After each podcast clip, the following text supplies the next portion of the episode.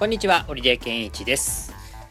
えー、もうすっかり年も明けておりますけれども、年賀状っていうのはもう皆さん一巡しましたかね。えー、まあ、ほとんどま出したところからは帰ってきたとか、自分ももうさすがにこの週で出すっていうことはないかなというところじゃないでしょうかね。まあ、いくらこう31日に慌てて大晦日に出したっていう人でもさすがにこの週ではもうね、えー届いてるでしょうね。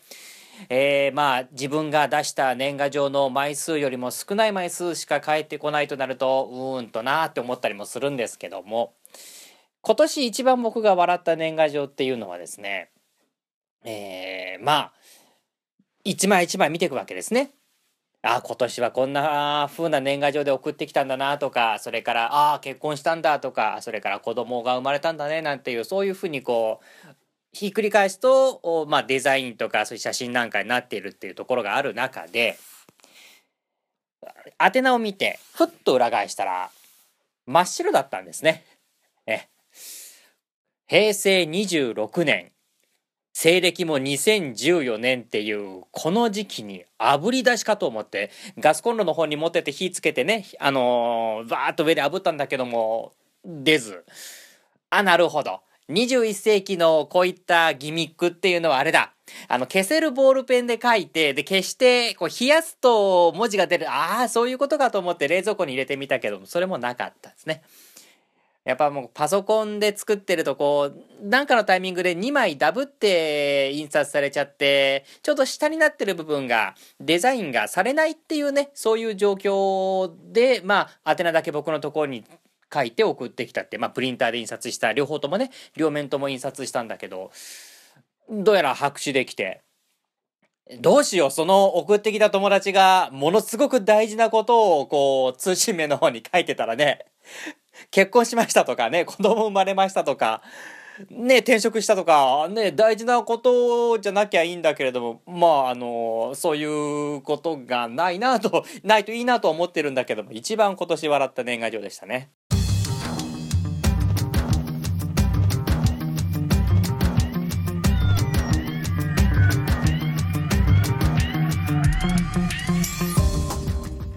でまあ年末年始の話をもうね、あのー仕事や学校も始まったっていうこんな時期に話すのもなんなんですが今年というか去年というか僕人生で初めてじゃないですかね「あの紅白歌合戦」っていうのを最初から最後まで見たっていうのはね記憶にないんですが。紅白で僕が一番印象に残ったのはあの綾瀬はるかさんの司会っぷりとかそういうことではなくてねまあ、やっぱり「紅白歌合戦」っていうのはその時代時代のを時代時代を切り取っているっていうねそういう気がしていてあの今あれなんですね演歌の方とそれからアイドルが、まあ、コラボして一つのステージを作るみたいなことあるようですね。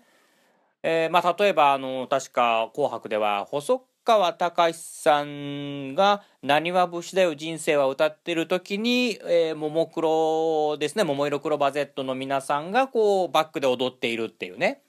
そういう形でまあ分からんではないですね。あのーそういった形で、まあ、若い人もそれから演歌歌謡曲大好きな人もこう幅広い世代に見てもらおうっていうそういう、まあ、意図は分からんでもないんですけどもそれ見てて僕思ったのはいややっぱりこういった芸能界っていうも何でしょう。僕らの状況と似てるなって思ったんですね。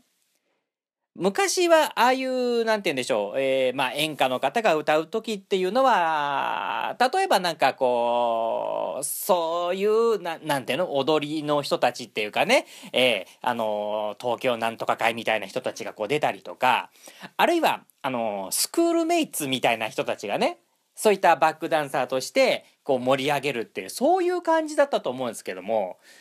まあ今 AKB のようなたくさんねこうワッと出てくるような形だからバックダンサーっていうのはそんなにないかもしれない。でもそういったあの演歌の人たちが歌ってる時にもそういったアイドルが出てくるっていうことになるともうほんとそういうバックダンサーで踊る人たちっていうのの仕事っていうのはねなくなってきてるんだなーって思いましたよ。うん。芸能界で生き残っていくためにはやっぱりねそういう下積みっていうところよりももうドンと何かこう一つのグループに入ってそこでこう切磋琢磨していくっていうような時代になってるんでしょうね。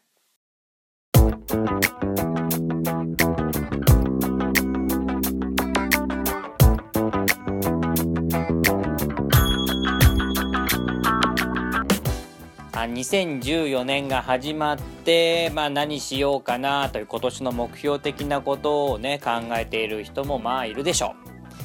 う当面の僕の目標はまず部屋の中にあるものを全部捨てるっていうような勢いで整理したいなと思ってるんですねとうとうもうやばくってねどこに何があるかわからないっていうふっと置いたものがもう次の瞬間どこに消えてるかわかんないっていうねあの、場所はあるんだよ。あるんだよ。よく見るとあるんだけれども、もう物にこう、なんて言うんでしょう。隠れちゃってみたいな。カメレオンの状態ですね。もうそこに保護色みたいな感じでポンといっちゃったらなくなっちゃうんだよね。これじゃいけないと思って、まああの、昔々今から何年前 ?7 年ぐらい前に一回バーッとこう捨てたことがあったんですよね。何にもこう見ないで、もうとにかく使ってないものは全部もう捨てるっていうようなことでやったんですけどね。それをまたこの久しぶりにやろうかなと思ってるんですよね。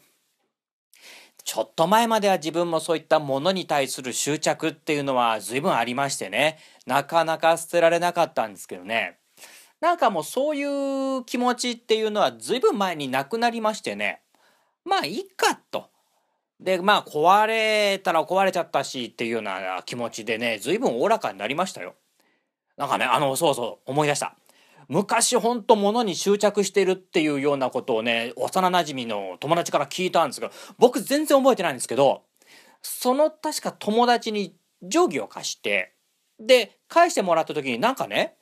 端っこの方がほんのちょっと欠けたんですよ。うん。でその欠けたのをなんか当時の織出さんめっちゃくちゃ怒ったらしくってあの時の怒りっぷりは今でも覚えてるって言われたんだけれども僕全然覚えてないんですよね。そんなことあった？っていう。くらいな。そのまあそのくらいものに対する執着はあった方なんですけども随分なくなったんでね。もう随分取っといたものもあるのでまた見ないで捨てるっていうのもやろうかなとね。あのめんどくさいんだけどね。捨てること自体がめんどくさいんでもうね箱に詰めてなんかどっかにこうポンと置きたいかまあそういうわけにはいかないんでまあ一月かけてのんびりとやっていこうかなとは思ってるんですけどね。さて今週来週僕はどんな感じになるかと言いますと1月6日月曜日は初朗読ですね、えー、名古屋市中区のワイン居酒屋僕もでの朗読、えー、僕ももこの日が、えー、今年初めてということになりましてね、えー、新年会の方もたくさんいるということですけれど。どんな感じになるんでしょうかね。えー、そして1月7日火曜日はビートアラウンド834メディアス FM です。愛知県東海市のコミュニティ FM で夕方5時から、えー、3時間の生放送をやります。そして、えー、1月の10日えー、商店街発夕方ワッチ、えー、FM ワッチで岐阜市のコミュニティ FM です。こちらはサイマルでもお聞きいただけますのでよかったらぜひお願いします。あ1月10日僕、えーと、レディオキューブ FM 三重ですがこちらにもちょっと行ってお仕事ということですので、えー、1月いっぱいになりますかね。FM 三重レディオキューブを聞いてくださってるとどっかで僕の声が流れるかもしれませんね、えー、週末は東海ラジオでお世話になりまして、えー、14日火曜日はまたビートアラウンド834メディアス FM、えー、そして17日金曜日は商店街発夕方ワッチとなっております。あこの週からあれですね。市民パーソナリティ養成講座も始まっていくんですね。さああ今週からいよいよ本格的に2014年がスタートしていきますけれどもね、えー、いいスタートを切ってね